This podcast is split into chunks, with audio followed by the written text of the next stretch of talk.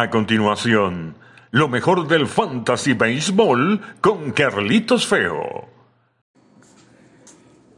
Bienvenidos amigos a la segunda entrega de esta temporada del 2021 de lo mejor del Fantasy Baseball con eh, Carlito Feo, la producción de Carlos Alberto Fernández Feo Reolón. Eh, habíamos pensado incluso no, no hacer el podcast el día de hoy, dejarlo para la semana que viene porque la muestra es eh, muy pequeña hasta ahora, sin embargo siempre es interesante, eh, siempre hay datos importantes que sugerir con respecto al fantasy baseball y por supuesto eh, apenas estamos comenzando y los que comenzaron mal, como un servidor, tenemos la, la, oportunidad rápidamente de intentar hacer los ajustes, esto hay que jugarlo prácticamente día a día porque permitir eh, ventajas muy amplias, después con el avance de la campaña se terminan convirtiendo eh, algunos jugadores en inalcanzables, así que hay que tomar las previsiones desde el principio. Por supuesto que los primeros cuatro días tuvieron eh, un par de aspectos que para mí sobresalieron. El primero de ellos, y sobresalieron de manera negativa, el primero de ellos la suspensión de la serie entre los Mets de Nueva York y los Nacionales de Washington. No subieron al box ni Matt ni Jacob de Grun, ni Strasburg, ni Stroman, ni hicieron puntos a la ofensiva peloteros como Lindor, como Conforto, Juan Soto, Josh Bell, eh, Trey Turner, bueno, yo creo que ya por ahí le, estoy diciendo, estoy diciendo bastante, ¿no? Esto afectó, por supuesto, lo que fueron los primeros cuatro días eh, del torneo. Y lo otro que creo que, afectó, y lo vamos a ver un poco más adelante, es que algunos lanzadores estelares fueron realmente vapuleados y aportaron un negativo eh, bastante profundo para el inicio de la campaña.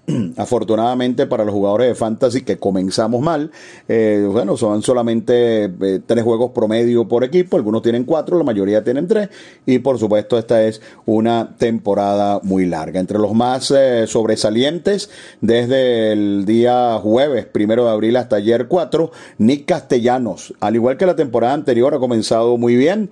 El año pasado se cayó estrepitosamente. Ya tiene un doble, un triple y dos cuadrangulares. Aportó 28 eh, puntos fantasy. Ketel Marte también comenzó muy bien. Dos honrones y un total de tres carreras empujadas. Y hay tres peloteros más que tienen la particularidad que dieron la misma cantidad de jonrones dos e impulsaron seis. Ellos son Eric Hosmer, Michael Taylor, quien ha iniciado muy bien con Kansas City, y también con Kansas City el siempre rendidor eh, Whit Merrifield. Los tres hicieron un total de 23 puntos, haciendo la salvedad que Kansas City estuvo ante uno de los peores picheos del béisbol como es el de los Rangers de Texas. Peloteros importantes que comenzaron fríos. Aaron Hicks, apenas un hit en 12 veces. Siete veces se ha ponchado eh, Aaron Hicks. Hicks tiene una oportunidad única y es que está bateando de tercero en el poderoso line-up de los Yankees. Hicks puede, eh, con una temporada más o menos buena, tener una, la, la oportunidad de producir y anotar eh, muchas carreras desde ese lugar número 3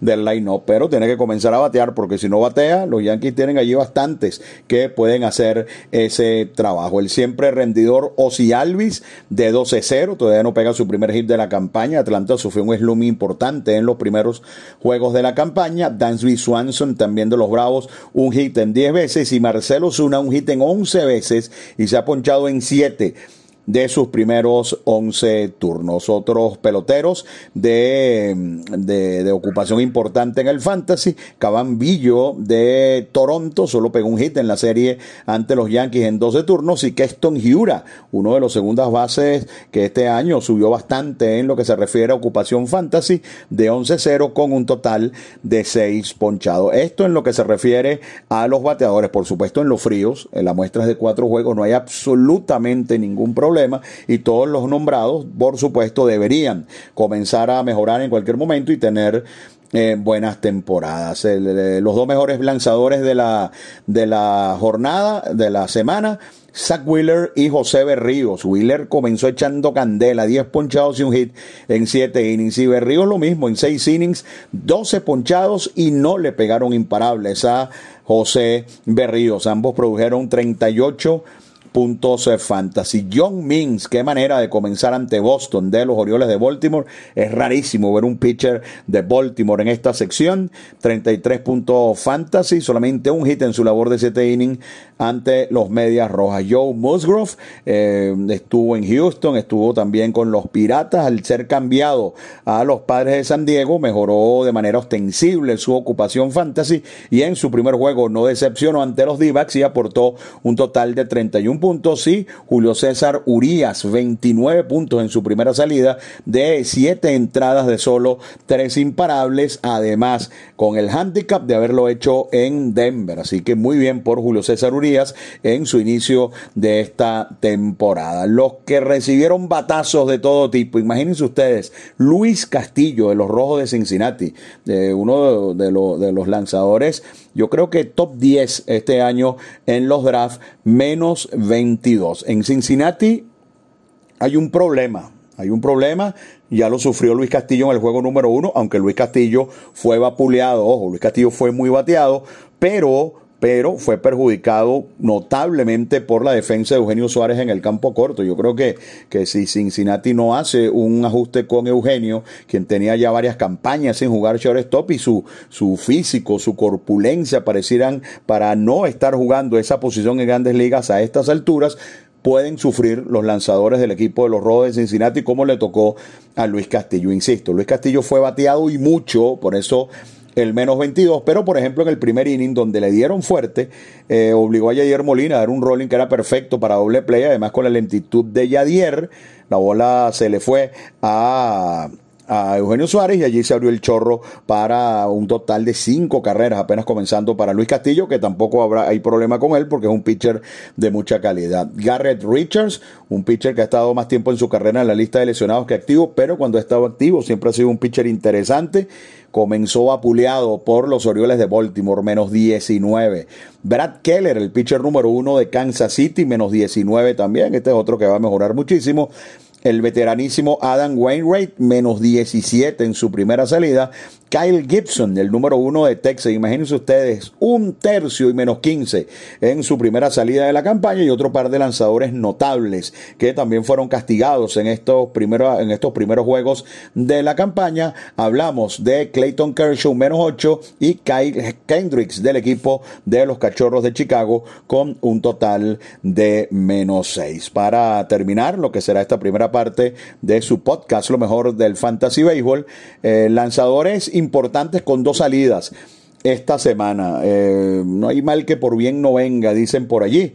La, la, mm, el hecho de, la, de que fue pospuesta la serie entre los nacionales de Washington y los Mets de Nueva York va a traer beneficio, desde mi punto de vista, para los lanzadores cabecera de ambos equipos. Por supuesto, van a comenzar cuatro, eh, tres, cuatro días más tarde, tanto Mets como Nacionales, y entonces en vez de Jacob de Grun enfrentar a Mac en el primer juego, va a enfrentar al lanzador número 4 del equipo de los Phillies de Filadelfia, en este caso Matt Moore, lo que es una muy buena noticia para los propietarios de The Grun, el pitcher número uno actualmente en el béisbol desde mi punto de vista, y que ha tenido mala suerte en la casilla de las victorias en los últimos años. The Grun va a lanzar ante Filadelfia y luego ante Miami, Tyler Glasnow, que choca candela en su primer juego, lo hará ante los Medias Rojas y posteriormente ante los Yankees. Sandy Alcántara en su temporada de consolidación, primero ante los Cardenales de San Luis y luego ante los Mets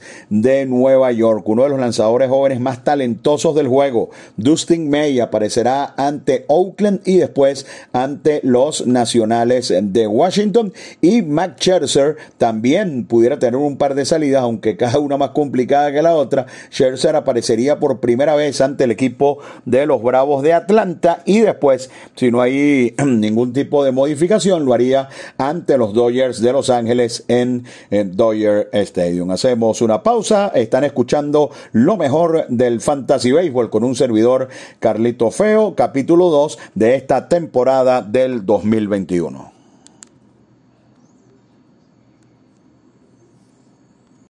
Estás escuchando lo mejor del fantasy baseball con Carlitos Feo. Continuamos mis amigos con lo mejor del fantasy baseball, segunda entrega de la temporada 2021. 21 con la producción de Carlos Alberto Fernández Feo Rebolón y esa voz que ustedes escucharon allí, la de mi compañero de años, uno de los grandes locutores de Venezuela, Víctor Córdoba Oramas, les habla un servidor eh, Carlos Feo. Vamos a actualizarlos en este podcast en lo que tiene, en lo que tiene que ver con lesionados importantes en el béisbol de las grandes ligas. Zach Gallen se acerca impresionantemente bien rankeado este año en, eh, eh, por Yahoo en ligas de puntos lo proyectó Yahoo con más de 600 puntos a Zach Gallen y estará próximo a regresar. Se habla aproximadamente del 20 de abril en un par de semanas. Algo parecido pudiera estar ocurriendo con el número uno de los Bravos, eh, Mike Soroka. Eduardo Rodríguez, bueno, no está en la lista de lesionados, es un lanzador que reportó el, famoso Dead R y esta semana pudiera estar haciendo eh, su primera presentación con el equipo de Boston. Tim Anderson salió del juego ayer en el primer inning, el primer turno del juego ante los Angelinos de Los Ángeles, está eh, día a día. Yo creo que al menos para el inicio de la semana, porque la lesión es en el tendón de la corva, es probable que Tim Anderson no esté disponible porque además es un pelotero que se ha lesionado mucho en eh, los últimos años. Este estelarísimo shortstop del equipo Medias Blancas de Chicago. Se acerca también Sonny Gray, uno de los mejores lanzadores de Cincinnati. Se habla del 15 de abril. Michael Brantley será cuestión de uno o dos días para que regrese a la acción con el equipo de Houston. Recibió un pelotazo y este otro que ha comenzado muy bien. Adalberto Mondesi eh, se habla de que ya va a comenzar a, entrenar fuerte y para el día 15 de abril es probable que aparezca. Este es uno de los peloteros integrales fantasy, sobre todo en sistema roto por la gran potencialidad que tiene para robar almohadilla. Sixto Sánchez fue enviado al campo alternativo de los Marlins, ahora está lastimado y es probable que pueda regresar solo a finales del mes de abril. Hay que ver qué va a ocurrir con Sixto Sánchez. Primero lo enviaron al campo alternativo, tuvo algunos inconvenientes para entrenar a fondo, luego se dijo que están tratando de que lance alrededor de 150, 160 innings, ahora ha aparecido una lesión en un pitcher con una muy importante ocupación fantasy. Este sí no es raro que esté aquí, Josh Donaldson en el primer juego ya se lesionó, al menos hasta el 12 de abril. La actualización de Carlos Carrasco habla de al menos el 3 de mayo. La actualización de Luke Boyd habla del 15 de mayo para un posible regreso. A finales de esta semana pudiera regresar el cerrador de Oakland, un jugador importante eh, fantasy, Trevor Rosenthal. Que Brian Hayes, jugador estrella en este momento de los Piratas de Pittsburgh, lamentablemente recibió un bolazo y estará fuera al menos hasta el 14 de abril. Otro que se la pasa por esta lista de lesionados es Dinelson Lamet talento infinito, pero muchos inconvenientes en su brazo de lanzar. Día 16 de abril. Austin Nola se espera para la próxima semana. Un catcher interesante para el Fantasy Baseball. Y los padres también esperan que regrese para finales de esta semana. Eh, Trent Grisham, si por casualidad usted lo ve por allí, fírmelo porque este es otro pelotero con capacidad de dar jonrones, de anotar muchas carreras, además de robar almohadillas. Y recuerden que él batea por delante de Tatís y de Manny Machado. Así que Grisham es una interesante pieza de Fantasy Baseball. George Springer, bueno, ni hablar, ustedes conocen a Springer. Eh, esta semana, hacia la segunda parte, pudiera estar regresando. Y Robbie Ray ha comenzado también a entrenar, lanzador del equipo de los azulejos de Toronto. Peloteros como Kyle Schwarber y John Lester lamentablemente están fuera por el COVID-19. Habrá que esperar a ver en qué punto pueden regresar. Algunas sugerencias para todos ustedes en lo que en lo que tiene que ver con el fantasy baseball y la ofensiva para esta semana que comienza. Eh, por ejemplo, tenemos el caso de Jermin Mercedes hasta hasta el viernes nadie sabía quién era Jermin Mercedes. Pero el hombre eh, no solamente ha estado con una muy importante producción, sino que desde que apareció por primera vez y pegó los famosos cinco imparables, el manager Tony La Russa le, lo ha colocado en acción absolutamente en todos los juegos y en ese line-up es una, pudiera ser una, un agregado muy importante. Eh, en este momento en Fantasy Yahoo tiene una ocupación de 58%. Josh Rojas apenas con una ocupación del 22%, pero esto es un pelotero eh, bastante bueno, juega el infield, batea en la parte alta de la alineación de, de los d de Arizona y este Josh Rojas esta semana va a jugar, o los d esta semana van a jugar primero en Curfield y después lo van a hacer ante los gigantes de San Francisco. Así que eh, a pesar de que, de que ustedes van a mirar por allí que no ha bateado mucho, me parece que es una muy interesante adición eh, Josh Rojas. Y lo mismo digo de Justin Upton. Eh, lo he visto golpear la pelota realmente con fuerza y pudiéramos estar en presencia de una buena temporada para Justin Upton. Hunter Renfro, yo le daría una oportunidad. Es un pelotero que pareciera calzar los puntos para, para poder ser productivo dentro del equipo de los Medias Rojas de Boston. Tiene 7-0, pero también es un pelotero interesante. Y Michael Taylor, que ha comenzado muy bien, hay que aprovecharlo porque este es un bateador descarado de rachas y además juega el jardín central, solo tiene un 29% de ocupación. Otros con ocupación baja, Evan Longoria, pareciera estar muy bien, 15% nada más de ocupación. El primer base de Texas, Nate Lowe, ya tiene eh, nueve carreras empujadas, 26% de ocupación, y un pelotero que ya el año pasado se lo nombramos mucho, que es eh, Jared Walsh, el primera base del equipo de los Angelinos de Los Ángeles, no jugó en los dos primeros juegos de la campaña, eso me extrañó mucho, pero ya en los últimos dos, anoche pegó dos honrones y ya, ya ha pegado tres y además tiene eh, un triple en la campaña, Jared Walsh, este pelotero, lo dejan jugar de manera, de manera diaria, este es un pelotero que seguramente les va a aportar una cantidad importante de puntos. Esto en lo que se refiere a las, a las recomendaciones, les hablé solamente de bateadores. Por allí apareció Chris Flexen luego de su actuación en el béisbol de Corea, abridor del equipo de los marineros de Seattle, de acuerdo a lo que fue su primera salida de la campaña, pudiera seguir eh, evolucionando. Es un lanzador que tiene eh, mucha experiencia y por allí está el fenómeno Michael Kopek, este año olvidado en los drafts, solo 26% de ocupación en dos innings, produjo 19 puntos en lo que fue su primera salida de la campaña. Su baja ocupación, lógicamente, tiene que ver con el hecho de que todavía no tiene un lugar en la rotación del equipo de los Medias Blancas de Chicago. Esto en lo que tiene que ver con las, con las recomendaciones. Los calendarios de la semana.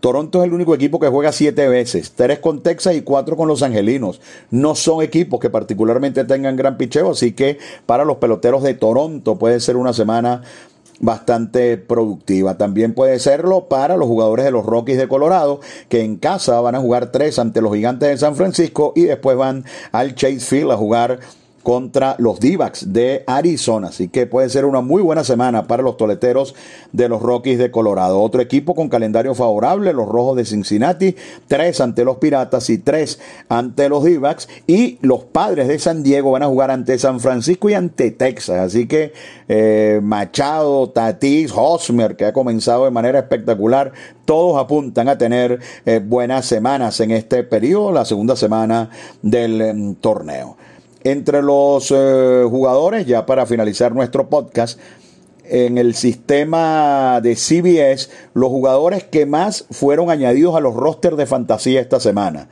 Julian Meriwether, estaba en 0%, ya está en 47%, ha tenido un rol importante en un equipo como Toronto que recibió la noticia de que su cerrador fue, eh, fue operado de la Tommy así que no van a tener el cerrador y pareciera que Meriwether se ha colado para ser el cerrador de Toronto y eso le ha dado esta impresionante subida de 47% en, en su añadido, en ser añadido equipos del béisbol de fantasía en apenas cuatro días. Mark Melanson no, eh, algunos dirán, bueno, pero es que Melanson ha sido un cerrador importante. El año pasado fue con Atlanta, pero al principio se habló mucho de que Drew Pomeranz iba a ser el cerrador del equipo de los padres de San Diego. De hecho, lo comentamos en nuestro primer podcast. Melanson ha comenzado bien, ha comenzado salvando y su ocupación subió del 30 al 78%. Así que todavía hay alguna algunas oportunidades por allí de adquirir a Melanson. Bueno, por supuesto que le dije que Jermin Mercedes, al igual que Meriguer, no lo conocía a nadie. De 0 a 46% también en cuatro días. Un cerrador en el cual se confía muy poco, y esa es la verdad. Como Héctor Neris eh, comenzó bien, subió de 23 a 67%, y Michael Taylor subió de 4 a 37%. Todos estos datos de CBS eh, Sportsline en el sistema Yahoo. Los tres más añadidos entre ayer y hoy son eh, Julian Meriwether, Jermin Mercedes y César Valdés, quien también va a tener un papel importante en la parte final de los juegos con los Orioles de Baltimore. Para terminar, los peloteros que más han sido dejados en libertad en el béisbol de fantasía de acuerdo al sistema eh, CBS, al ser dejado libre Rugnet Odor, eso también por supuesto lo afecta en el béisbol de fantasía. David Price bajó de 90% de ocupación casi completa a 65%, una merma importante que tiene que ver con el hecho de que no ha sido incluido en principio en la rotación de abridores. Idéntico caso a Alec Mills, el hombre que lanzó sin hits ni carreras el año pasado por los Cachorros, no tiene cupo en la rotación y su ocupación bajó de 49 a 31%. Archie Bradley perdió la batalla para cerrar los juegos con Héctor Neris y eso se refleja también acá en el Fantasy, cuando eh, bajando el 73% al 58%, no todas las ligas, sobre todo las ligas estándar que no son modificadas por, eh, por, por, el comisionado y por las personas que van a jugar, eh, utilizan el, el hold como una estadística y al no ser cerrador, los lanzadores pierden un valor importante y eso le ocurrió aquí a Archie Bradley. Y uno que, que mm, que sigue teniendo una ocupación muy importante, pero que perdió hasta 9%, que, que considero que es bastante Sixto Sánchez bajó de 94% de ocupación a 85% de ocupación. Eso, por supuesto, debe obedecer a los lugares para peloteros de, ligas menores, eh, para peloteros lo que llaman NA y para los peloteros IL, los peloteros en lista de, lesionados, eh, como es el caso NA en este momento de Sixto Sánchez y además hay que agregarle la lesión que les hablábamos en un segmento anterior, donde Sixto Sánchez entonces pudiera en todo caso regresar, pero para finales del mes de abril.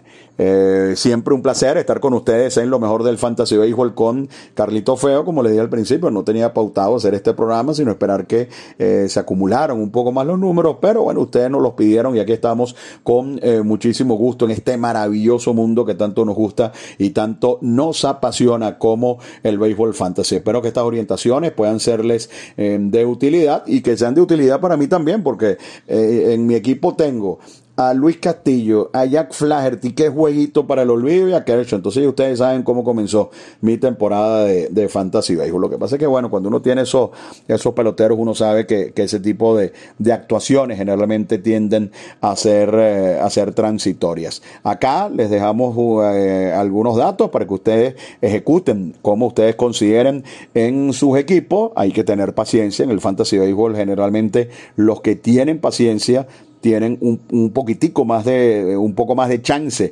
de salir adelante que los que no la tienen, porque cuando, cuando no le tienen paciencia a un pelotero, ¿no? Que le cayeron a palo dos veces, entonces lo voy a cambiar, lo cambian generalmente un precio menor al que realmente tiene y el nuevo dueño es el que termina eh, recogiendo los frutos. Así que también hay que tener un poquito de paciencia, repito, eh, promedio de tres juegos por equipo, cuatro nada más para dos o tres, así que para, sí, para, para tres o cuatro equipos, para cuatro equipos más o menos se jugaron serie de cuatro el fin de semana. Esto apenas comienza, es una temporada muy larga de 162 juegos y eso es algo que nos agrada porque vamos a estar con ustedes de aquí hasta el final de la temporada, por allá por el mes de octubre, con lo mejor del Fantasy Baseball. Una producción de Carlos Alberto Fernández Feo Reolón. Habló para ustedes Carlito Feo. Hasta el próximo lunes.